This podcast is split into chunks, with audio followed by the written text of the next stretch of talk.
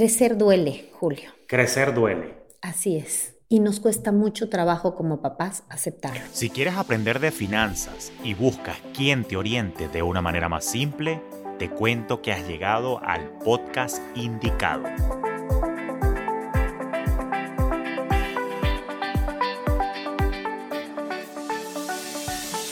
Te habla Julio Cañas y esto es Finanzas Orgánicas, un espacio con recomendaciones y reflexiones para procurar tu bienestar financiero, donde también exploraremos tendencias para impulsar tu crecimiento. Bienvenidos a un nuevo episodio de Finanzas Orgánicas y quien le habla, ya ustedes saben, su amigo de confianza, Julio Finance, Julio Cañas acá siempre a la orden. Hoy estoy súper, súper emocionado porque ustedes bien saben que yo en todos mis episodios he estado tocando temas de psicología. Pero claro, una cosa es trabajarlo ya de adulto, pero a veces hay que tocar también cuál es la raíz, particularmente de nuestras creencias y eh, de eso que nosotros pensamos con respecto al dinero y de las cosas de la vida en general. Y es por eso que tengo la gran dicha y suerte de tener una invitada hoy de lujo, Marigela Zamudio. Marigela, gracias por venir acá.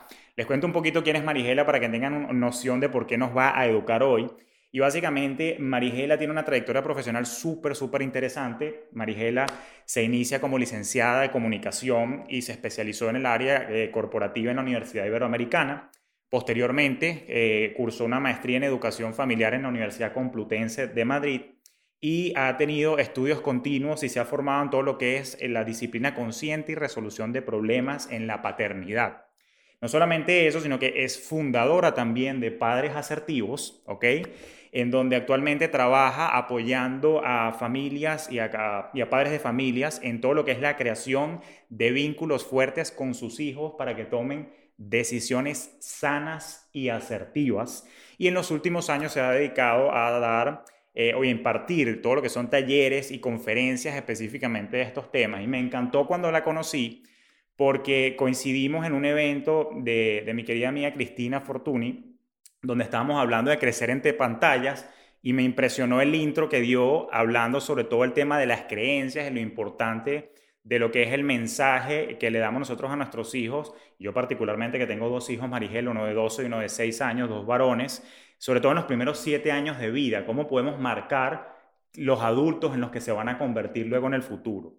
Y la razón por la que te invito y quiero que nos eduques ahora es precisamente porque me llama la atención cómo afecta esto, sobre todo con el tema de la relación con el dinero, pero partimos primero de una crianza generalizada. Ahora, Marigela, nuevamente, bienvenida. Cuéntanos un poco qué es esto de crianza consciente, qué es esto de paternidad y crianza asertiva para que nosotros aprendamos un poco de ti al respecto. Bienvenida nuevamente. Muchísimas gracias. Bueno, antes que nada, Julio, mil gracias por invitarnos aquí a este tu programa que me parece espectacular la oportunidad que tienes y que tiene tu audiencia, pues realmente de conocer más sobre los temas a los que tú te dedicas, que son totalmente relacionados con finanzas y el mundo del dinero, y cómo lo estás eh, relacionando con lo que tiene que ver con educación. Y lo que tú dijiste totalmente bien, hace sentido, porque al final uno va creciendo, alguien, son tus papás, los abuelos, los tíos, las personas que están a cargo de tu crianza, eh, te van transmitiendo claro. todos sus pensamientos, sus creencias, y uno las va absorbiendo. Y a veces ni siquiera puede pasar toda la vida y nunca nos cuestionamos si eso que nos enseñaron o nos transmitieron realmente va con nosotros, o sea, si realmente es eh, lo que yo quiero o si eso me funciona a mí. Claro. Entonces, bueno, vamos a empezar por eh, primero describirles qué es paternidad consciente. Yo me acabo de certificar como coach de, además de todos los estudios que dijiste eh, correctamente que yo tengo, me certifiqué de coach de paternidad consciente porque me apasiona tanto el tema que quise realmente involucrarme más. Entonces, eh, paternidad consciente viene a romper el paradigma tradicional de lo que es la educación. ¿Por qué? Porque la educación es, como papá siempre estaba basada tradicionalmente en fijarnos en los hijos. ¿Cómo puedo mejorar a mi hijo? ¿Qué tengo que hacer para que mi hijo haga caso, se motive, estudie, eh, no me rete? O sea, todo totalmente enfocado al niño. Y en paternidad consciente el enfoque principal es en tú como papá.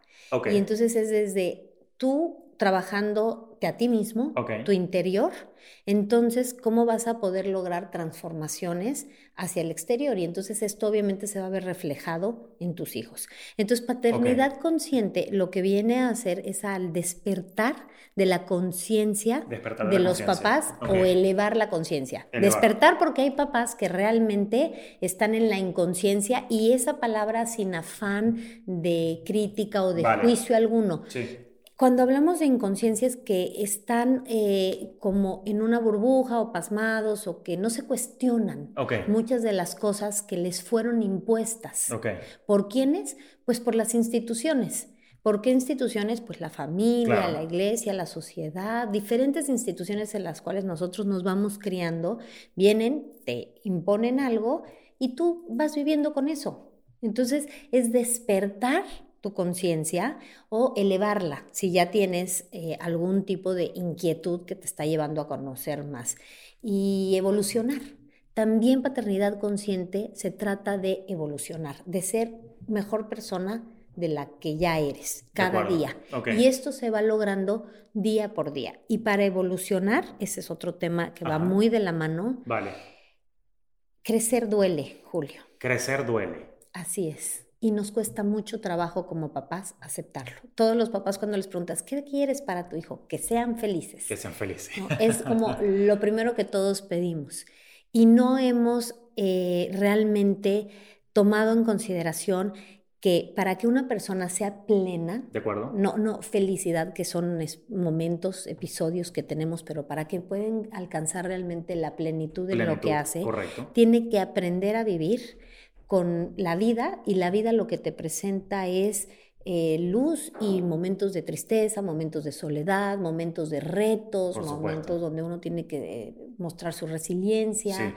Entonces, es, es, este poder abrazar las dos partes. ¿Y cómo lo podemos hacer? Manteniéndonos en el presente conectados en el presente, porque como papás y como seres humanos nosotros vivimos constantemente parados en el pasado que nos genera muchísima angustia. Eh, ya no tengo esto y tuve lo otro, o a mí mis papás, y entonces nos la pasamos culpando a los padres lo que no hicieron, lo que dejaron de hacer, o lo que ellos hicieron y ahora yo no puedo hacer. Entonces estoy enfocada. O en el futuro, que me genera ansiedad, todo igual en el estómago, ¿no? Es este estar pensando. Sufro de eso, sí.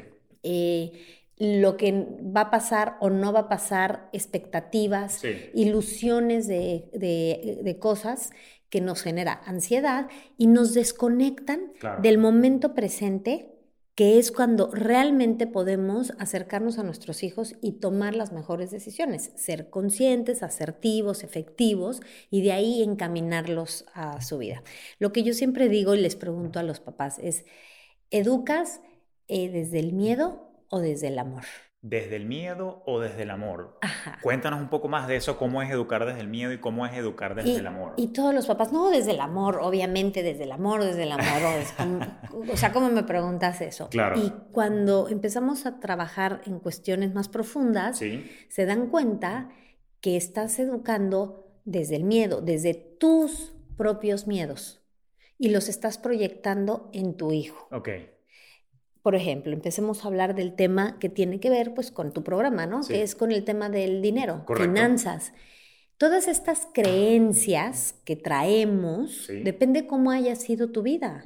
Si viviste en una familia donde a los papás les costó eh, un constante esfuerzo, una demanda extrema, el tener una estabilidad económica, el sacar a los hijos adelante, el que pudieran estudiar, el que pudieran tener un buen nivel de vida, y los papás te lo hicieron ver, te lo transmitieron pero desde el dolor y desde el sufrimiento. Sí, correcto. Entonces empezaban a utilizar frases como, ¿tú crees que el dinero cae de los árboles? Sí, exacto, correcto. Seguramente aquí en tu audiencia deben de tener, todos tenemos alguna frase que nuestros papás nos encargaban de decirnos desde su inconsciencia sin querer este, eh, ofender a nadie, en el sentido de educarnos. ¿no? Claro, claro. Eh, la vida no es fácil, eh, tienes que valorar las cosas, sacrificio. El, dinero no cae de los árboles, el sacrificio, esa palabra. Sí. Esa palabra, bueno, yo la escuché y, me, la me, la decía mi papá siempre, ni siquiera en, en el plan de reproche, pero de orgullo. Claro. Pero la connotación es fuerte. O sea, esta palabra de cualquier evento decía, y el sacrificio que yo he hecho por ustedes ha valido la pena porque acabaron su carrera y porque yo los veo hoy realizando sus sueños. Pero la connotación de yo me sacrifiqué por ti está implícita. Y entonces aquí es cuando entra el tema de uno no se sacrifica realmente por nadie. ¿Cómo, Marigela? Sí, pues por los hijos. Tú haces o deberías de hacer lo que más te hace feliz. Estoy de acuerdo contigo. lo, que, lo que realmente te llena el alma. Porque cuando además haces lo que más te hace feliz, todo lo demás, eh, la abundancia viene en automático, o sea, se genera solita. Entonces, no hay un sacrificio como tal, lo haces, el amor no está ligado al tema de sacrificio que es lo que nos dicen constantemente. De acuerdo. te voy a poner un ejemplo de un caso que tuve con una paciente porque creo que así van a poder ir entendiendo y ir como dándole forma, estructura a todo esto que te estoy platicando. Viene una mamá a consulta. Okay. Y entonces, cuando llegan conmigo, yo soy coach de paternidad consciente, entonces la gente dice, quiero que me arregles a mi hijo, fix, o sea, arréglame. O sea, como un, exacto, como una máquina que dejó de funcionar, Exactamente. apretan unos tornillos. Esas tuerquitas se le zafaron y contigo van a venir. Entonces yo siempre les digo, bueno, a ver, antes de ver a tu hijo, primero tengo que hablar contigo y que me expliques lo que está pasando, porque generalmente no acabo viendo a los niños, acabo trabajando directamente con los padres de familia. Con los padres, ok. Sí.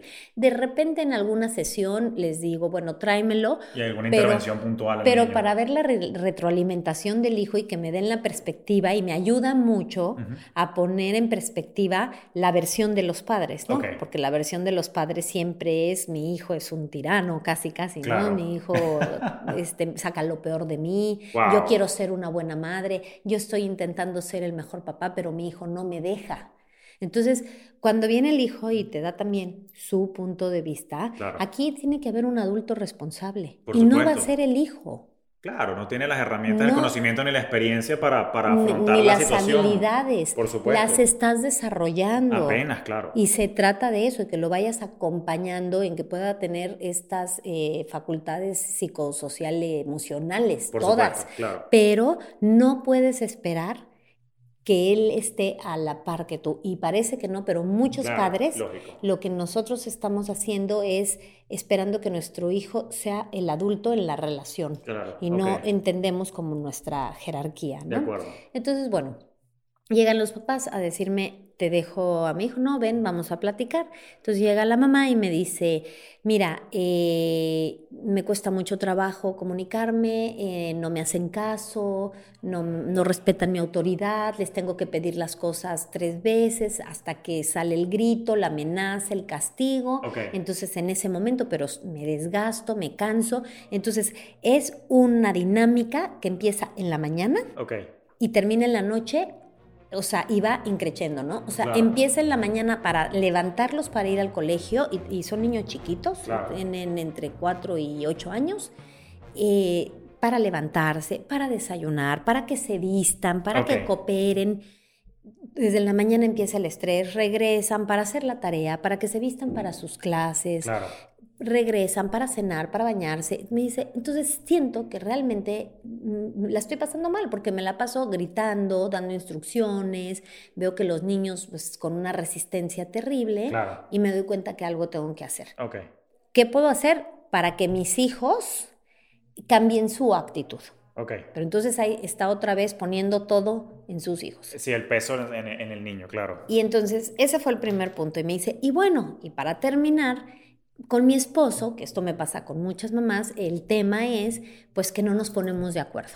Que venimos de educaciones diferentes, de crianza diferente, de estilos parentales diferentes. Y yo digo una cosa y él dice otra, y yo pongo un límite en la tecnología, él, pone, otro o pasa por encima de lo que yo dije. Entonces se está haciendo y creo que tenemos muy mala comunicación.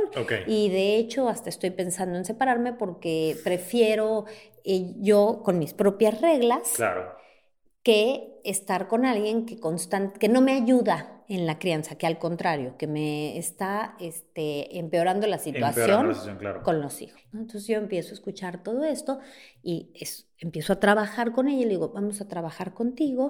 Empezó a hacer todo un proceso que se llama desconstruir, que es como desmenuzar, como todos tus patrones aprendidos. y, y, el coaching, a diferente de la terapia tradicional, la psicología, no es que estés años ahí sentado y en un diván acostado, y es que cuando yo nací, y es que mi papá, y es que mi mamá. Sí tocas base a cuáles fueron, eh, hacer una reflexión de cuáles fueron tus patrones que aprendiste. De acuerdo. Pero no se juzga a los papás, ya hicieron lo que pudieron, ya eres un adulto y tú te vas a hacer responsable. De acuerdo. Y ¿Qué ¿Cómo vamos a trabajar esa parte que evidentemente está generando conflicto en tus relaciones actuales, que son con tus seres más queridos, con tus hijos y con tu pareja? Claro.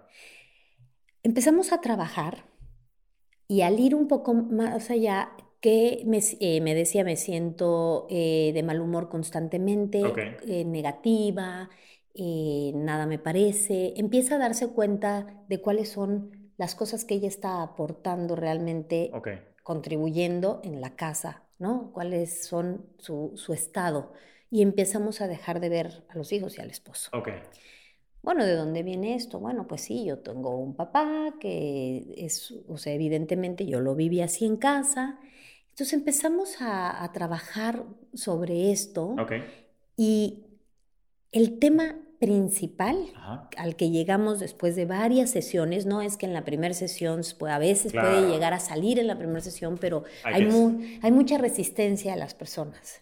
Entonces, no, no, es tan fácil que desde el principio puedan estar tan abiertas y listas para ir realmente al fondo y tocar su dolor.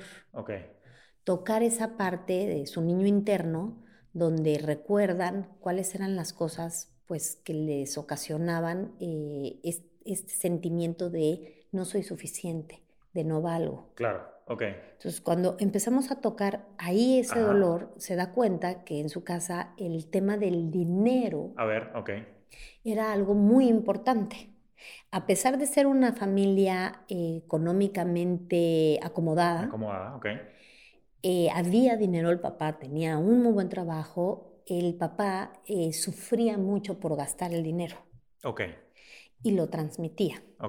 Entonces sí hay, pero hay que limitarlo. Okay. Y con todos estos mensajes de, ¿tú crees que el dinero nace de los árboles? ¿Tú crees que yo me voy a trabajar y que no me no sudo y no me cuesta trabajo regresar y, todo lo que me implica para mí, para que tú vayas y te compres eso y luego lo pierdas en casa de tu amiga, yo estoy de acuerdo que uno tiene que educar en responsabilidad a los hijos. Por supuesto. Pero tenemos que tener muchísimo cuidado el mensaje que les estamos dando, porque no les podemos poner el valor todo a la al dinero como tal, sino al ser responsables. Correcto. Entonces, cuando tú le estás dando todo el poder, o sea, entonces a ti, papá, lo que te importa, porque eso es lo que lee un niño, es el dinero, el dinero que estás perdiendo. No que yo me convierta en, un, eh, en una persona responsable, en una persona que se autocontrole, ¿no? que, que, aprenda de estas cosas. Qué interesante. Le ponen todo el tema al dinero.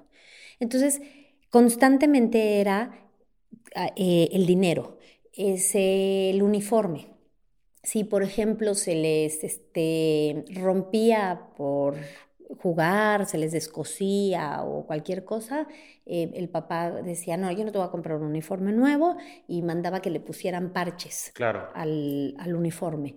Y esto implicaba que la niña fuera al colegio y que se sintiera eh, molestada de, jaja, tu ropa eh, está cosida o está con parches o está así. Cuando en la casa le pudieron haber comprado tal vez otro uniforme, se lo rompió jugando, son niños. Y esta forma de querer educar, de que valoren las cosas, pero con un peso muy fuerte hacia el tema del dinero. Sí, le da una, excesiva importancia a eso. Marigela, me acabas de detonar una, una, una pregunta y escuchándote, estoy aquí, no sé ustedes, pero yo estoy aquí enamorado de todo lo que estoy aprendiendo eh, de, de ti hoy. Pero fíjate, me voy al caso, no sé si llamarlo al caso opuesto. Por ejemplo, eh, están estas, digamos, estas creencias o esta manera de hablarle a los niños donde el dinero es sufrido, el dinero no crece en los árboles, pero mm, evoca en mí un caso con el que trabajé hace mucho tiempo con una familia que lamentablemente yo no tenía las herramientas que tienes tú para yo apoyarlos con eso. Pero, por ejemplo, lo que yo observaba desde afuera era que había cierta desconexión emocional entre los padres y los niños, que eran menores de 12 años, y como decimos en Venezuela, todo lo querían resolver a realazos, es decir, a punta de regalos, a punta de viajes, a billetazos, o sea, no te presto atención como padre, no estoy ahí para ti, toma el último celular, no estoy ahí para ti, cumpliste 16, toma el carro, no estoy ahí para ti, toma tu viaje de 15 años a darle la vuelta al mundo, pero no estoy ahí como padre.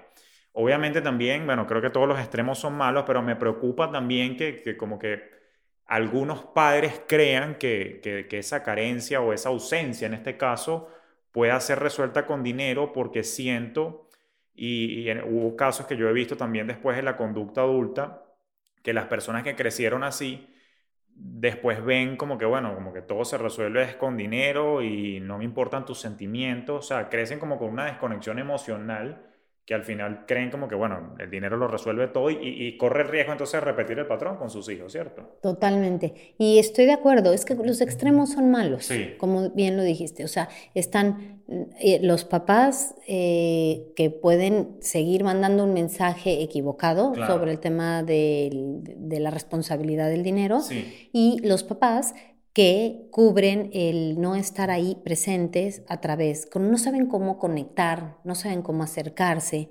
Y entonces eh, se dejan manipular muy fácilmente también por los hijos, por el berrinche, por el tema de todos lo tienen como yo no lo voy a tener yo. Sí, la presión social. Claro. Sí, pero fíjate, ahí regresamos otra vez al tema de los papás. A ver. ¿Por qué? Porque todo eso que están proyectando, o sea, es por amor o por miedo. Amor o miedo, ok le di el celular por amor, porque lo quiero. No, no, no. Se lo diste por tus propios miedos. Ok. Por tus miedos al rechazo. Miedo al rechazo. Tu mismo miedo. A, dos tipos de miedo puede ser. A que a ti no te gusta que opinen que tu hijo no puede tener eso. Ok. O sea, tú crees que es por tu hijo, pero eres tú. o sea, estás, la imagen que estás cuidando es la tuya. Ok. Como papá. Ok y el miedo a que tu hijo sea rechazado. Okay, que ese es un miedo muy grande hoy en los papás también, ¿no? O sea, y es lo que regreso a evitar el dolor. Constant, a toda costa y al costo que sea. Wow, ok. Evitarles el dolor. No, no, no, es que todos lo tienen como él no lo va a tener. Por supuesto. Y entonces pues ayudarlos a enfrentar este tipo de cosas de, pues sí, tú no fuiste el, tú no eres el, tú vas a ser el único que no lo vas a tener, que no va a ser el único, que siempre es lo que ellos vienen y nos dicen, todos lo tienen, el nuevo este aparato, el nuevo equipo. Por supuesto, el, último celular, el último, el, último tablet, la última computadora, sí, claro. Exactamente, y, no es el único que no, pero ayudarlos a entender que pues sí, no, no pasa absolutamente nada. De acuerdo. Y sí, te va, a haber quien te moleste y va a haber quienes digan que tú no lo pudiste adquirir. Claro. Pero eso los hace a ellos más resilientes también a desarrollar otro tipo de habilidades que van a necesitar en la vida. Eh, cuando te vas enfrentando claro. con cosas que resolver. Sí, ahora fíjate, aquí, aquí es donde está un problema, porque, y eso es algo que, qué bueno que te tengo acá, porque honestamente no, yo como padre no, no sé cómo trabajarlo. Pasa lo siguiente, está el miedo que puedo tener yo como padre a que mi hijo sea rechazado por no tener el último grito de moda en ropa, el último grito de moda en tecnología. Pero, ¿qué pasa con el niño que se mete con mi hijo porque no tiene lo último? ¿Qué está viendo él en su casa?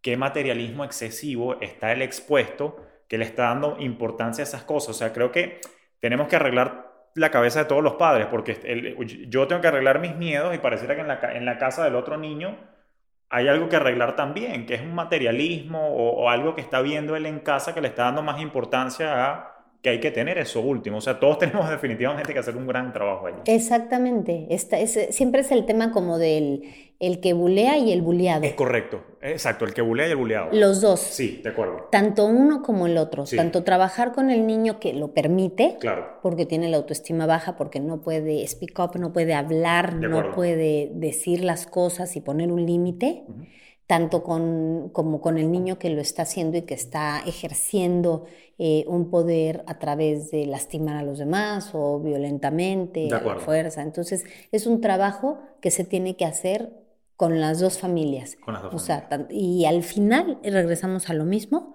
que es el tema de los papás. De acuerdo. o sea, todo parte de nosotros. Todo, todo parte de nosotros, aunque no lo creamos. o sea, que decimos que es. a mí me suena lógico. Aunque decimos que es de los niños, al final estamos proyectando los patrones que nosotros aprendimos, los miedos más eh, em, profundos que tenemos, de dónde vienen generalmente estos miedos de nuestra infancia, pero ¿qué hay abajo de estos miedos? ¿Qué hay abajo de estos miedos?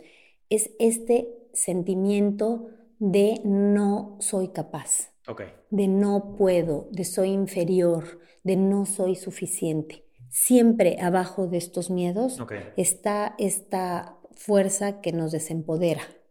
Y que en algún momento, en alguna circunstancia de nuestra infancia, se nos desarrolló como te digo, pudo haber sido por algún acontecimiento en nuestra propia casa con nuestros papás, el favoritismo a un hermano, papás ausentes, papá demasiado protectores, puede ser un sinfín de números, de situaciones, eh, tíos, familiares, una mala maestra que te haya destrozado tu autoestima y que te haya hecho sentir inseguro, em, alguien muy cercano, cualquier situación que tú hayas vivido como adulto y que muchos lo tenemos como oculto y como que creemos que eso no va a venir a proyectarse en nuestro presente. Te entiendo, ok. Pero viene y se presenta.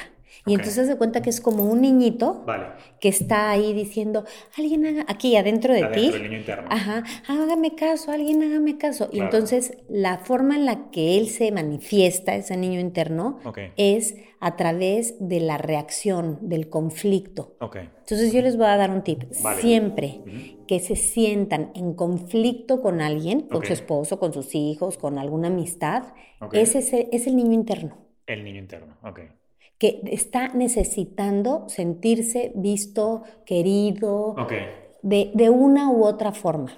Entonces ahí es cuando tenemos que activar nosotros al adulto. Al adulto, ok. Al adulto, que el adulto entiende que la circunstancia en ese momento puede ser diferente, que no todo el mundo te tiene que querer, que no todo el mundo tiene que, nadie es responsable de ti.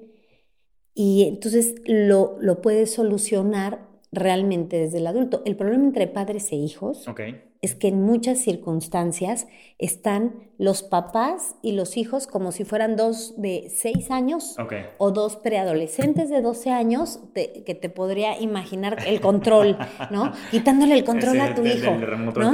sí, pues, para que deje de jugar Fortnite. No, que el control, no, que dámelo, no, que sí, que ya te dije que 10 minutos y te quedaste 10 minutos más. Entonces, si yo entro y veo esa escena, yo voltearía y te diría, Julio, ¿quién es el adulto responsable? ¿No? Y, te vería a dos niños que están en ese, y ese es tu niño interno que no se siente visto, que no se está sintiendo respetado de acuerdo. y que está diciendo, no, hazme caso, Claro. Y no se quiere sentir así. Tienes que activar al adulto y decir, ahorita no lo puedo solucionar, mi hijo está demasiado reactivo. Claro. Agresión genera agresión, después lo vamos a que lo haga, que lo termine. De acuerdo. No se lo voy a apagar, no le voy a desconectar la consola, porque tenemos niños que en ese momento no te das dimensionas el nivel de agresividad que puede tener y llegan y le pegan al papá de, de su frustración, de que lo sacaste del juego, que estaba con todos sus amigos, que es su mundo. Sí. Y entonces eh, eh, empiezan a, a darse situaciones violentas. Wow. Súper interesante. Déjame nada más retomar para el primer caso, como para darle forma a todo esto, donde termina con la mamá, eh, que llegó con su hijo, del tema de sus hijos, sale el tema del esposo, trabajamos cuáles eran realmente sus eh, cosas que la detonaron en la infancia. De acuerdo. Y entonces ella puede ver claramente, puede elevar su nivel de conciencia y poner aquí y decir, lo que me está conflictuando, todo tiene que ver con temas económicos.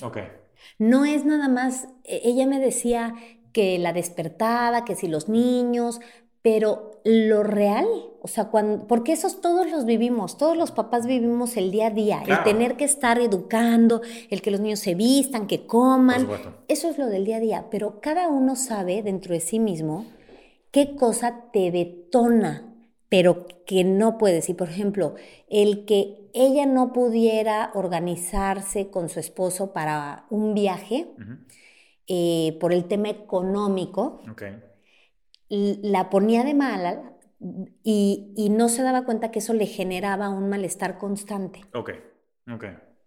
Y entonces no es que tuvieran realmente una mala comunicación, en muchas cosas estaban bien, pero en algo que para ella de infancia había sido un detonador tan fuerte en, la vida adulta, cuando tenía que ver algún tema con el dinero, relacionado al dinero, en, automático generaba conflicto. conflicto claro. Y lo mismo el tema con sus hijos.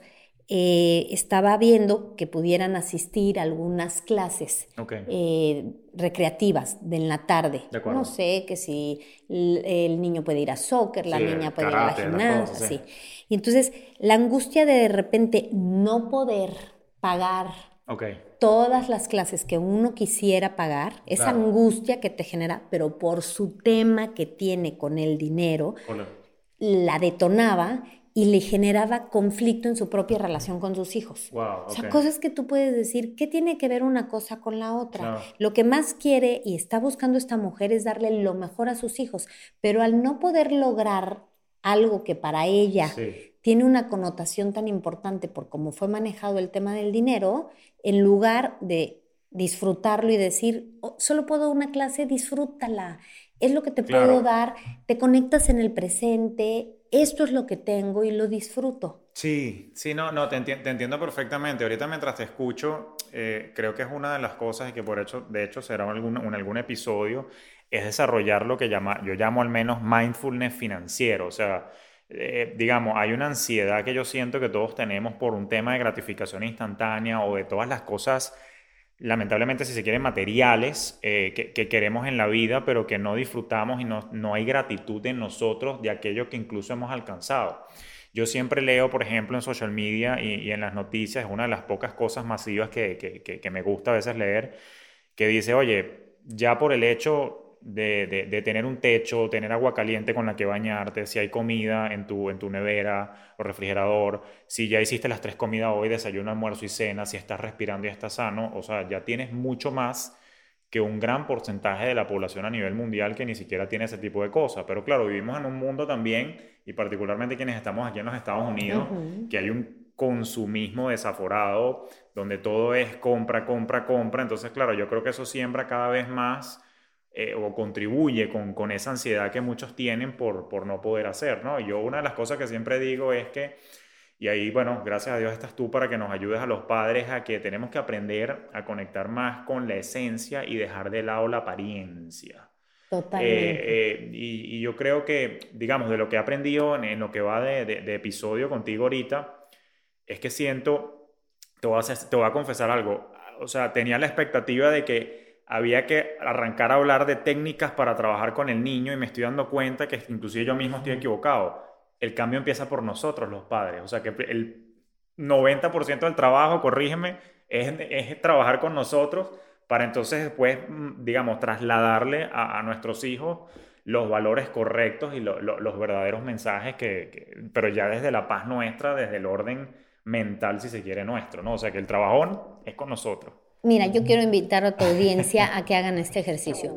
Si de repente te estás empezando a sentir muy estresado eh, con el tema de que tu hijo no valora lo que haces por él a nivel económico, por siendo el tema de tu programa. Eh, no se da cuenta lo que yo trabajo, no se da cuenta el sacrificio que estoy haciendo, que me está costando pagarle su escuela, su universidad, o aunque estén en un colegio público acá en Estados Unidos, pero eh, la casa donde vivimos. Cuando tú te empiezas a sentir y te empiezas a comprar como esta historia un poco victimosa de no, no me respete el otro, haz una pausa y trata de hacer este ejercicio interno de decir de dónde, por qué yo tengo este sentimiento. Y trata de hacer esta separación porque estás culpando a tu hijo de algo que tienes tú arraigado muy adentro, que viene de algún, de algún trasfondo de, de tu vida familiar. Te entiendo, te entiendo. Y cuando lo descubres, entonces Claro que vas a enseñarle a tu hijo el valor de las cosas y del trabajo. Ok, coincido. Pero desde el amor. Desde el amor. Ok. No desde tu resentimiento, no desde tu carga, tu, pólvora que ya que traes arrastrando por alguna circunstancia que no tiene nada que ver con tu hijo y que, tú en ese momento, como traes esos lentes, lo dimensionas a, en, otra situación. Qué curioso que menciones esto, Arista, porque justamente hace, hace no mucho tiempo estaba yo conversando con, con, con una exalumna mía y en algún momento ella me comenta dentro de la conversación casual que estábamos teniendo que básicamente ella recuerda la manera de cómo su madre comentaba consistentemente a ella y a sus hermanos que ella sacrificó todo por los hijos, que sacrificó su carrera, que estaba aquí en la casa dando el todo por ellos. O sea, no me parece justo ahora que lo pienso y te escucho y estoy aprendiendo de ti, tampoco que creo que tenemos que moderar un poquito el lenguaje, porque yo tengo que reprocharle a mis hijos que yo dejé de lado mi carrera, que yo dejé de viajar, que yo dejé de rumbear, que yo dejé de lo que sea por ellos. Entonces, o sea, me parece como odioso un poco esa actitud. Y claro, lo que ella me comentaba, básicamente eso socavó la relación con su madre en la infancia, que después, bueno, en la vida adulta ya se compuso, pero, pero qué grave es que un niño sienta que le están reprochando que tú dejaste de hacer algo por tenerme a mí. Así me, me parece gravísimo eso. Pero es un mensaje que hacemos inconscientemente, constantemente con nuestros hijos. Y yo lo escucho mucho con las mamás, por ejemplo, las mamás que han decidido no trabajar profesionalmente porque, porque, vaya es un trabajo es un trabajal totalmente totalmente. Justo ayer estaba con unas mamás eh, en una cena y decíamos eh, disfruta más eh, la mamá que trabaja llegar a su casa y estar con su hijo porque eh, no estuvo pegado a ellos todo el día y tiene esas ganas de verlo y le dedica la última media hora y le, lee el cuento con, con este eh, amor y con este, aunque sea un poco sentimiento de culpa de no estuve aquí, pero quiero darte lo mejor y quiero estar en presente, no necesariamente con sentimiento de culpa, pero este, quiero estar presente aquí, a la mamá que estuvo todo el día en las labores del hogar, en los pendientes, llevando, trayendo, y entonces a la hora del cuento no quieres cuento, quieres que se duerme, que se calle y apagarlo como la televisión. Sí, exacto.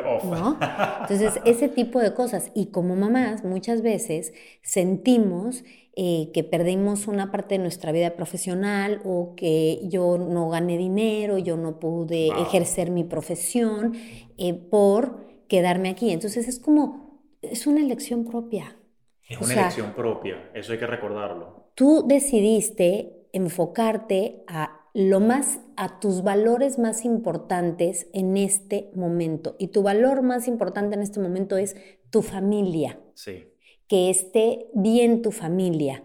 Eso no significa, hay que tener mucho cuidado, a ver. que una mamá que trabaje en una oficina, su valor más importante no sea la familia. Ok, importante que, que, aclares eso porque he tenido clientas que se sienten culpables eh, por estar en, en, su vida corporativa. Mira, fíjate, algo que yo acabo de aprender en un curso que tomé eh, súper interesante em, sobre las conductas humanas es, tú tienes tus diferentes niveles de prioridades, ¿no? De la 1 a la 10. Y cuando yo hice este trabajo de prioridades, en la número 1, o sea, siendo súper auténtica conmigo, claro puse como prioridad el crecimiento personal. Me gusta estudiar, me gusta aprender, me gusta tomar cursos, eh, me gusta mejorar. En el segundo nivel puse mi familia. Para ponerlo así, me costaba trabajo, hasta escribirlo era como, o sea, ¿cómo no estoy poniendo yo? Porque es un sistema de creencia. Lo más importante tiene que ser siempre tu familia, por sobre todas las cosas. Pero después entiendo que a la medida en la que yo esté mejor, yo me conozca mejor, yo esté más trabajada, yo pueda estar en paz conmigo misma, voy a poder tener relaciones más saludables. Por supuesto, incluido con tu familia. Con mi familia. Por supuesto. Te sientes más realizada, vas a estar con una actitud más positiva, un estado emocional un poquito más con una buena Entonces, vibra. A eso voy. Habrá mamás que su prioridad puede ser eh, el trabajo a nivel... Eh, dar los resultados, ser buena, pero no exitosa en el campo de dinero, en el campo de de reconocimiento, sino hacer esto muy bien, porque haciendo esto bien, mi prioridad dos va a ser el poder yo disfrutar de estas vacaciones de calidad con mis hijos. Con mis hijos, sí. Sí, y me, y me, permito hacer una confesión acá y abrirme un poquito más a, mi audiencia y contigo que, estamos, que estoy aquí en confianza. Fíjate que, que, que es importante también entender eso que dices tú del tema de las prioridades y saber respetarlas. Con el permiso de mi esposa, eh, mi esposa, por ejemplo, ella estudió artes culinarias y ella sí decidió por motivación propia y gracias a Dios no le manda ningún tipo de mensajes raros a mis hijos. Ella está feliz que se encarga de la administración y gerencia del hogar. Por supuesto, tiene sus desarrollos de negocios paralelos y todo eso, pero digamos que eh, ella, ella si, si, si hiciera esa escala de, de prioridades, su familia está de primero. Yo he hecho test parecido y a mí creo que ahí, y por eso probablemente conectamos, porque creo que vibramos en la misma frecuencia, si yo tuviera que hacer ese ranking, confieso que yo también de primero tendría mi crecimiento personal. Pero en la medida que fui creciendo como pareja con mi esposa, que tenemos ya 17 años juntos, somos high school sweethearts desde que, estamos desde que salimos del colegio mm. juntos, eh, en la medida que yo aprendí a respetarla a ella, porque debo confesarlo, por un tiempo no entendía, yo no entendía cómo alguien no quiere desarrollarse personalmente como prioridad. No lo entendía. Totalmente de acuerdo. Lo confieso, lo entendí en el tiempo.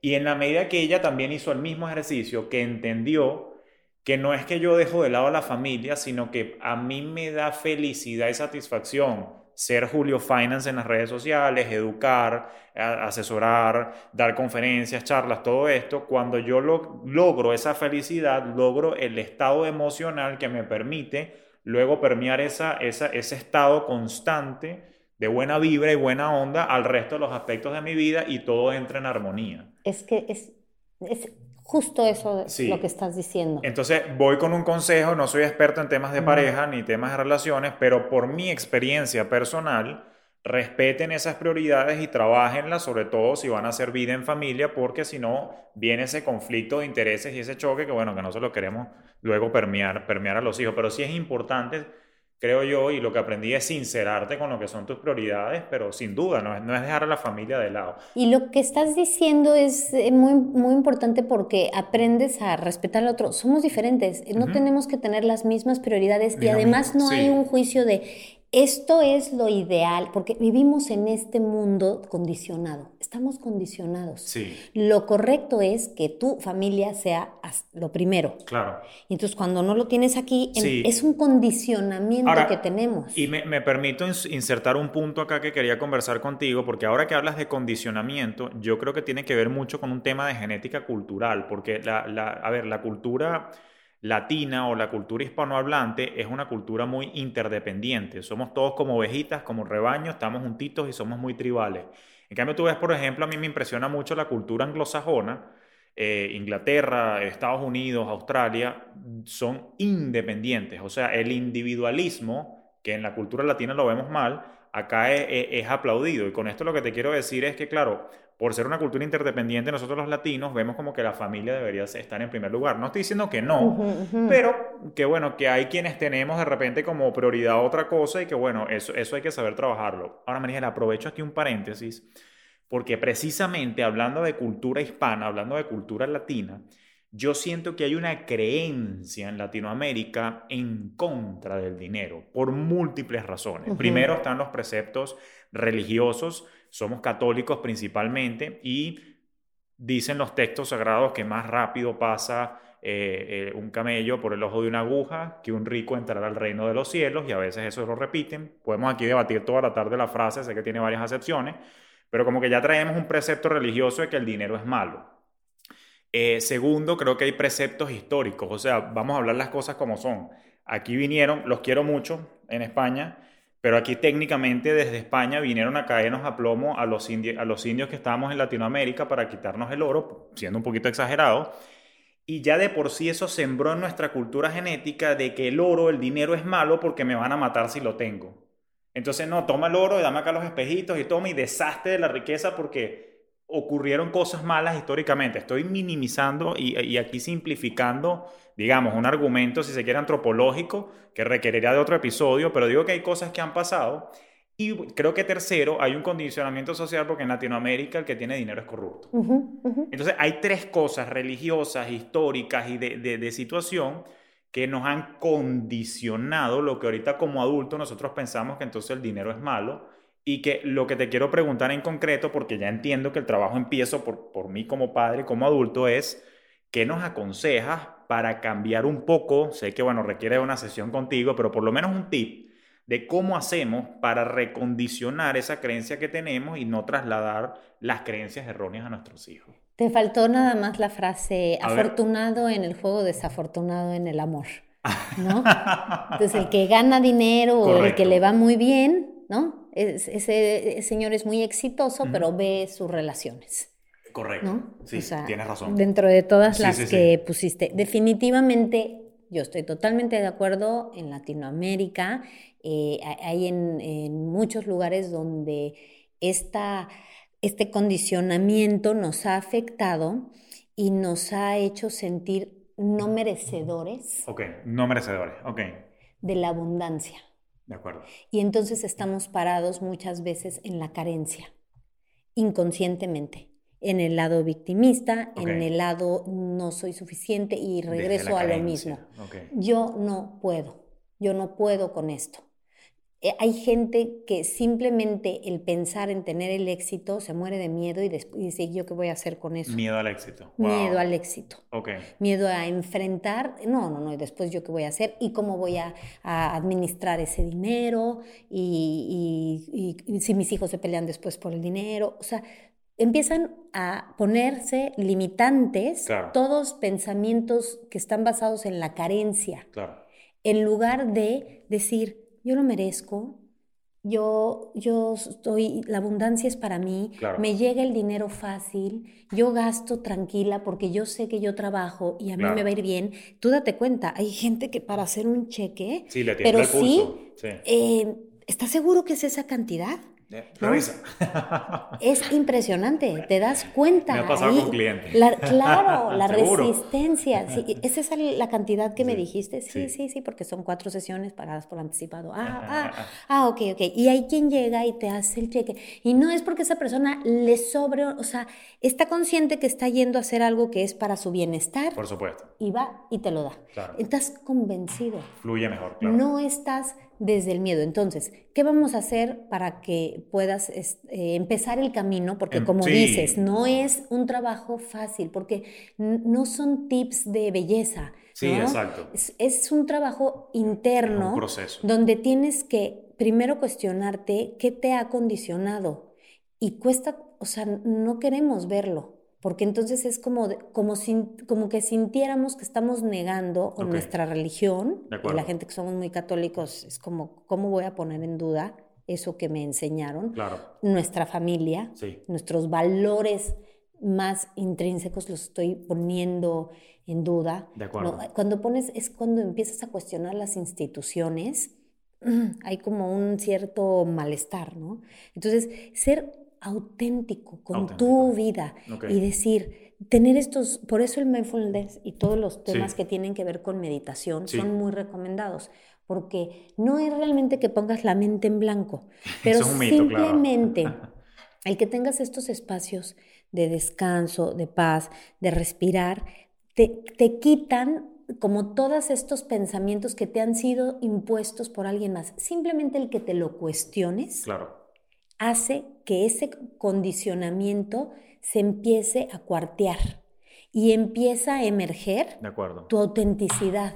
O sea, tú realmente quién eres y tú realmente qué quieres. Y estoy haciendo esto porque yo quiero o porque mi papá me dijo que estudiara esto. Y hay gente a los 40, 45 años que el middle crisis age es porque viene fuertísimo con el tema de... Claro. Yo ni siquiera quería dedicarme a la administración. O sea, mi pasión, y lo sigo viendo, hubiera sido ser doctor.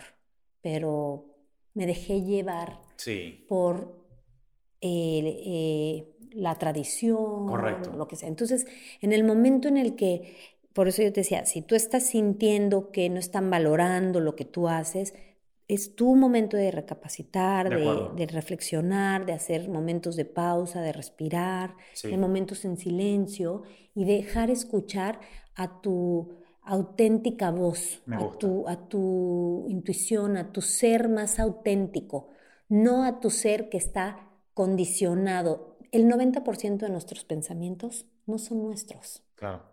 Son impuestos por la industria, por, las instituciones, por lo que el otro. Regresando nada más para a este tema de cuando tú tienes muy claro tus valores, pero que has hecho eso, ese ejercicio, que no es diciendo, ay, sí, lo mío es la, los amigas, las amistades. No, no, no. O sea, porque me llena, porque realmente me, me da plenitud, porque aunque tenga un mal día, eh, eh, disfruto el proceso. De acuerdo. Entonces, por eso eso está en mi nivel 1, en mi nivel 2. De acuerdo. Cuando lo tienes muy claro y entonces tú empiezas a vivir tu vida, cada uno de tus días, alineado a esos valores y no quitas del renglón que vivas los primeros tres valores en, en dosis pequeñas en tu vida, te cambia, te transforma tu vida.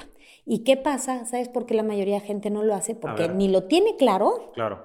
Cuáles son sus prioridades, sus eh, high values, sus low values, esa es una. Y entonces, cuando no lo tienes claro y no te despiertas, por eso es mucha disciplina, te despiertas y dices, tengo que hacer ejercicio porque esto me cambia la energía, eh, tengo que leer un ratito algo que, cosas que me den otro tipo de pensamiento más constructivo, de acuerdo. Que me hagan cuestionarme, que me hagan reflexionar. Eh, tengo eh, que trabajar en lo que me apasiona, aunque sea un rato. Claro. ¿no? Eh, ni modo, este es el trabajo que ahorita me da para darle de comer a mis hijos, no lo puedo cambiar, pero me encanta escribir, tengo que dedicarle media hora diaria a escribir, a pintar. tenía media hora para estar con mis hijos, estoy 20 con ellos y 10 a escribir, porque si no empiezas a llenar tus días sí. de las cosas y de las necesidades del mundo exterior. Sí, de, otro y no respondiendo a, lo que, a, tu, interno. Complementando un poco lo que dice Mariana, me encantó todo lo que acabas de explicar. Eh, casualmente, sí, yo, por ejemplo, yo también con mis clientes hago exactamente lo, lo, mismo, porque digo que tus necesidades financieras tienen que ser eh, goals-based o basadas en objetivos que estén alineados con tus valores. De hecho, hay una frase de Lao Tzu que a mí me encanta que dice, conocer a otros es inteligencia, pero conocerse a sí mismo es sabiduría. Y uno tiene que arrancar, es por conocerse a uno, porque todas las decisiones que tomes, como digo yo, en la vida y en finanzas, tienen que estar alineadas con lo que en verdad me llena a mí. Y aquí me pongo un poquito más criollo y coloquial. Y recientemente, hace un par de meses, eh, un, buen amigo, Ana Strambasser, me recomendó un libro que leí que el, autor, el apellido es Mason y el nombre en inglés se llama The Subtle Art of Not Giving a Fuck. O en español, el arte de mandar a todos al carajo. Y quiero complementar acá esto por lo siguiente, porque creo que la manera como la sociedad nos ha condicionado, o no, no a todos, pero que veo que pasa muy seguido, es que a veces nos quedamos muy mal pegados y esto le pega a las decisiones económicas y financieras en el qué dirán, qué opinan los demás de mí. Yo entiendo, somos animales sociales, somos seres que nos importa interrelacionarnos y por ende el tema de la opinión que Marigela tenga de Julio, yo entiendo que juega un valor, pero lo que yo quisiera, no, no sé si estarás de acuerdo aquí conmigo o no, yo me estoy yendo un poquito al extremo y le estoy diciendo a la gente, señores, ustedes no hacen mercado, ustedes no compran con la opinión de los demás. O sea, a mí me encanta llevármela bien con Marigela, pero al final del día, lo que técnicamente tú opines de mí, no me da de comer. Entonces, ¿qué quiere decir eso? Que yo debería estar condicionando mis decisiones financieras, si se quiere, es a lo que me da felicidad a mí, lo que me llena a mí, lo que me funciona a mí, no a lo que diga el resto. Y aquí lo conecto con lo que dije hace, un rato, de que, bueno, tenemos que despegarnos un poquito de la apariencia e irnos más hacia la esencia. Y cuando digo la esencia, es a conectar tus finanzas con tus valores. Y yo creo que así es como la gente en verdad logra la libertad financiera, porque si no se te va el dinero gastando en pendejadas para aparentar lo que no eres, que ojo, pasa mucho aquí en Miami, yo sé de casos de gente empeñando joyas y vendiendo cosas para chartear un yate el fin de semana en la marina y tomarse fotos en el Instagram de que están en, en ¿entiendes? Entonces, e, eso pasa mucho. Ahora, Marigela, en, los 10 minutos que nos quedan, eh, me encanta todo lo que hemos hablado. Entiendo que el trabajo empieza por nosotros y creo que el mayor consejo pareciera ser conecta con tus valores, escucha tu voz interna en lo que funcione para ti. Ahora, asumiendo que ya he hecho ese trabajo y que estoy adelantando en el proceso, ¿qué podemos hacer por nuestros hijos para luego trasladarle los valores adecuados, trasladarle el mensaje correcto en términos generales y también, por supuesto, aterrizado en finanzas y particularmente en los que tienen hijos pequeños? Yo que todavía tengo un hijo de seis, esos primeros siete años que tú aprendí de ti, que son súper importantes, ¿qué podemos hacer asumiendo que ya hice el trabajo interno para entonces tener una crianza financiera asertiva y consciente? Me encanta tu pregunta porque creo que ahí está el aprendizaje. Cuando tú ya hiciste ese trabajo, entonces tú vas a permitir que tu hijo sea más auténtico, que sea ah. realmente él. Ok. Porque cuando no, tú tú estás todo el tiempo queriéndolo controlar, queriéndolo imponer, tú estás desde este lugar de yo lo sé todo, yo ya lo viví, yo la experiencia, a mí me funcionó, así es. Ok. Entonces, cuando ya hiciste el trabajo, dejas emerger también más su propia luz, en el sentido de, ¿qué debes de hacer? Ayudarlo a que él tome sus propias decisiones. ¿Cómo quieres cuidar el dinero? O sea, cederle desde muy chico okay el poder de poder el, eh, pensar en soluciones. No llegar y decirle, aquí está tu alcancía, no sé cómo le dicen, el cochinito, el, así, y aquí vas a guardar el dinero y en un año la vamos a romper y así. Que son muy buenas ideas y que los niños se ponen felices y así, pero ¿te gustaría o tú cómo lo harías? ¿A ti cómo te gustaría? Y te van a sorprender cuando ella te diga, no, a mí me gustaría hacerlo de esta forma, hacerlo de la otra. En el momento en el que tú no impones, que tú empiezas, yo me encanta, yo siempre digo, hay que usar preguntas poderosas con nuestros Powerful hijos. questions, estoy súper de acuerdo. No, no el, ¿cómo te fue en la escuela hoy? Bien mal. Sí. Entonces te contestan así. Binarias, claro, exactamente. De desarrollo. Entonces cuando tú les empiezas, es que, es, es, que este ejemplo lo digo porque es muy fácil que los papás se relacionen, ¿no? Eh, ¿Qué fue lo más aburrido hoy del colegio? Cuéntame. Entonces en automático dicen, ah, la clase de matemáticas, ya te contestaron algo. Claro. ¿no? Igual aquí, con todo lo que quieres educar sobre el tema de dinero, en lugar de, de sí llegar y, poner lo que tú crees, que es lo que a ti te enseñaron y lo que a ti te funcionó y además a veces funcionó y a veces, a veces ni te funcionó y tú crees que eso te y funcionó. Crees que funcionó sí. Entonces, empezar a permitirles que utilicen su creatividad, ¿no? Y, oye, ¿te gustaría abrir una cuenta en el banco? ¿Cómo la administrarías? Si yo te empiezo a dar dinero a la semana, ¿qué vas a hacer con ese dinero? ¿En qué lo vas a invertir? Eh, si tuvieras un negocio, ¿qué tipo de negocio? ¿Cómo lo manejarías? Qué importante eso. Empezar a cederles esta... Y es cuando ellos se sienten vistos, se sienten importantes y desde ahí empieza a nacer este fundamento que es el yo puedo.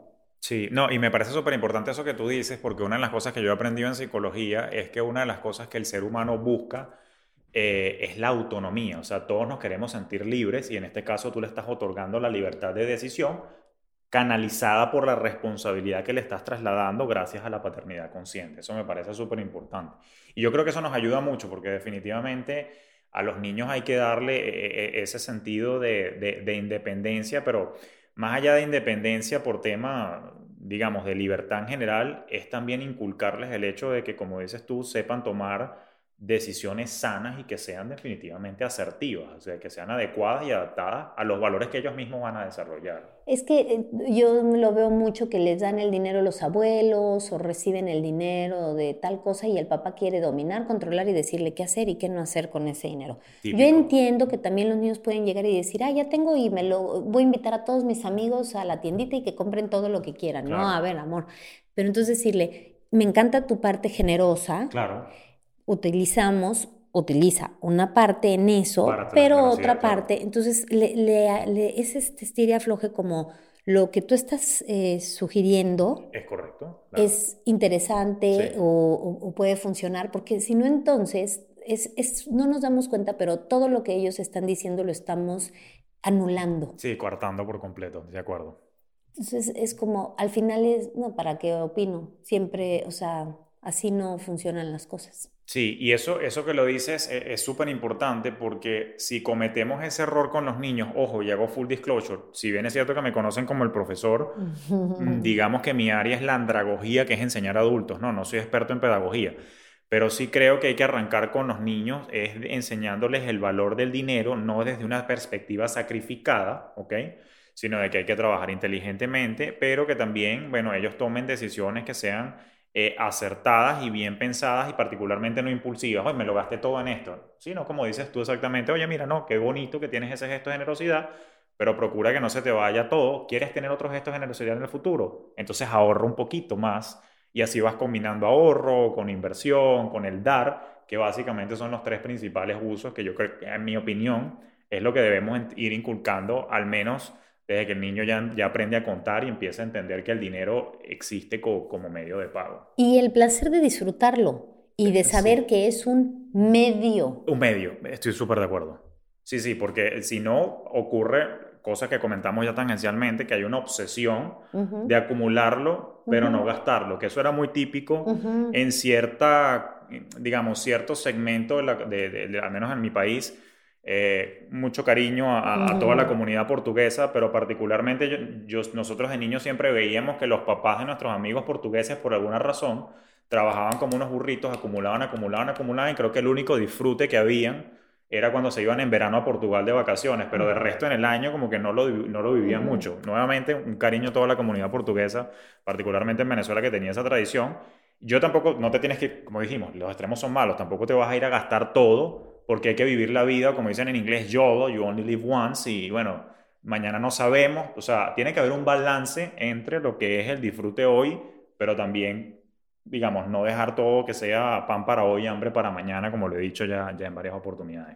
Yo creo que bien importante es mantenerte en el presente, escuchar a tu hijo, ver cuáles son sus necesidades que no son las tuyas y entonces desde ahí también guiarte y tu instinto te va a ayudar, pero estando muy abierto a que lo que te está guiando es tu instinto y no es lo que llamo tu survival self, tu ser sobreviviente, que es tu niño eh, asustado por las circunstancias que pasó en algún momento y que desde ahí estás proyectando. Escucha, mantente presente y déjate enseñar también por tu hijo. Absolutamente. Oye, Marigela, la verdad que esto ha sido un gran placer haber escuchado hoy todo lo que tienes por aportarnos. Eh, y bueno, ya casi se nos acaba el tiempo. Em, yo creo que vamos a tener que hacer una parte 2 sin duda, porque este es un tema que pique y se extiende, así que desde ya en público te extiendo la invitación a que hagamos algo también más adelante, de repente un poquito más profundo, hagamos suma algunos de los tópicos que tocamos. Pero para ir cerrando, cuéntame un poquito eh, en líneas generales qué estás haciendo. ¿Estás constantemente facilitando talleres, cursos? ¿Cómo te podemos contactar? ¿Tus redes sociales? Dámele a, a mi comunidad, por favor, de finanzas orgánicas y de Instagram ¿Dónde seguimos aprendiendo de ti y cómo podemos hacerlo? Bueno, otra vez gracias por esta maravillosa entrevista. Me encantó platicar contigo y poder realmente profundizar en temas que parecería que no tienen nada que ver con crianza, ah, todo el tema de lo que tú manejas. Y bueno, es importantísimo todo lo que podemos platicar. Ojalá que les sirva a los papás de una u otra forma. Me encuentran en redes como Padres Asertivos, arroba Padres Asertivos, en Instagram, en Facebook también. Tengo mi canal de YouTube. De acuerdo. Em, estoy a sus órdenes en el mail marigela arroba padresasertivos.com. Y mira, mi pasión es dar talleres. Eso es lo que más me apasiona. Eh, porque siento que es, me encanta enseñar y todo lo que yo he aprendido, me encanta estudiar, entonces voy buscando diferentes teorías, maestros, lo que más me gusta lo aterrizo y lo preparo como para poderlo transmitir. Soy mamá de dos hijos, uno de 14 y una de 8, entonces además siento que lo, vivo en carne propia, todo lo que me dicen, a mí me ha pasado claro.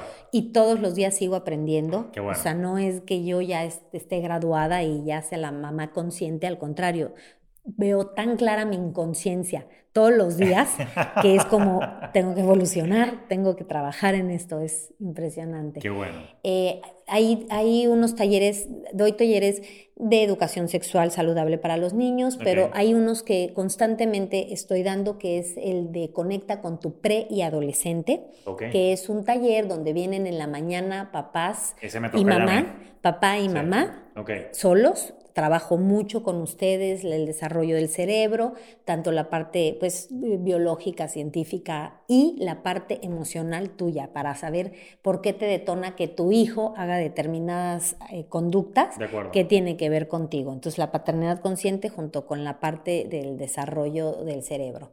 Y en la tarde vienen los papás con sus hijos ah, y abrimos eh, canales de comunicación. Por, no importa que tengas maravillosa comunicación y los papás que justo ahorita están como struggling con todo el tema de que mi hijo ya se encierra en su cuarto, no me habla, solo quiere estar con los amigos, no me cuenta nada. Son unas dinámicas para que eh, se abra el canal de comunicación y empiecen a compartir este, cosas que generalmente en este momento de la adolescencia se dificulta un poco la comunicación entre padres e hijos. El taller eh, para papás con hijos de 0 a 10 años, que son más chiquitos. Y el de paternidad consciente, que ese es como el básico, ese es como la base, eh, que ahorita lo estoy por dar porque en este, en este taller, que son cuatro sesiones, la primera hablo lo que es paternidad consciente, pero todo es con ejercicios. Todo con ejercicio práctico, vale. Yo ya he leído muchos libros y he ido a muchas conferencias y sales, te sirve, llegas, lo aplicas un día y después dices, ay, ya, se te olvida. Aquí, como es vivencial y como te mueve tanto, ya lo tienes, o sea, lo, lo, estás recordando constantemente. El segundo es sanando a tu niño interno, a tu niño herido. Entonces es un trabajo muy fuerte con tus heridas, de dónde vienen y cómo te das cuenta, claro, yo estoy proyectando esto en mi hijo, no lo puedo creer. Esto es lo que me está pasando, por eso me estoy desconectando con él. Entonces, el, el dos. El tres es desconstruyendo sistemas de creencias, ¿no? Estas creencias que decimos, eh, es mejor que esté estudiando a que esté en el celular todo el día. Entonces decir, a ver, es una creencia que tienes, porque ahora estudian, leen, aprenden a través del celular, a través de la laptop, es construir todas las creencias que tenemos y que nos des, todas cosas que nos desconectan de nuestros hijos. Y el último es unos ejercicios de mindfulness, de cuerpo, mente y alma, para que puedas realmente estar más presente y que todas estas pensamientos que todos tenemos que nos invaden, eh, externos, de ti mismo, de no soy suficiente o de este niño me está sacando lo peor de mí, ¿cómo hacer para que tu cuerpo realmente suelte el control? Porque tiene que ver también con tu parte física. Yo siempre les digo, si se vieran en un espejo cuando están regañando a sus hijos, ustedes entenderían por qué sus hijos no quieren estar con ustedes, no los quieren ver y tú mismo saldrías corriendo. Wow, sí. cómo nos deformamos y el mensaje tan fuerte que podemos estar manejando, ¿no? Súper Pero bueno, entonces es un taller muy completo, pero está enfocado en ti para que puedas tener una conexión mucho más profunda con tus seres más queridos. Entonces hay diferente tipo de talleres y consulta privada. Y consulta privada también, ok, o sea que haces las sesiones de coche. Así que bueno, Ya lo saben, si quieren seguir aprendiendo de estos temas, la pueden seguir en sus redes sociales, Instagram y Facebook, me dijiste, Padres Asertivos, y también en su página web, tiene su correo, se los voy a dejar anotado acá en los comentarios del episodio y independientemente que seas en este momento padre o no, recuerda que el cambio comienza por ti mismo, hay un trabajo que debes hacer. Para los que somos padres, bueno, no podemos trasladar el llevar al niño a la sesión con Marigela para que le arregle las tuercas. No, somos nosotros los que tenemos que hacer el cambio primero. Y si todavía no eres padre, bueno, o madre, bueno, simplemente aprovecha y adelanta el trabajo y hagamos esa transformación antes de que traigamos a esas bellas criaturas al mundo y los apoyemos con estas herramientas que aprendemos de Marigela, precisamente que sean eh, adultos conscientes, sean adultos que tomen decisiones sanas y asertivas. Y perdóname, Julio, no es para terminar decirte, si no eres padre, eres hijo. Porque de algún lugar vienes. Exactamente. Entonces, no neces este tipo de cosas que acabamos de platicar, si tú las eh, focalizas para tu crecimiento personal, no es nada más eh, para ser un mejor papá. Mm, correcto. sí, no correctamente, sino para ser una mejor persona. Así que ya lo saben, no me resta más que agradecerles por acompañarnos en este episodio de Finanzas Orgánicas. Sí, Marigela, muchísimas gracias por tu tiempo y por tenerte acá. Se va a repetir, vamos a tener que hacer una parte 2. Y a ustedes, bueno, no será sino hasta un próximo episodio de Finanzas Orgánicas y seguimos educando y aprendiendo juntos para desarrollar su inteligencia financiera. Chao. Esto fue Finanzas Orgánicas con Julio Cañas.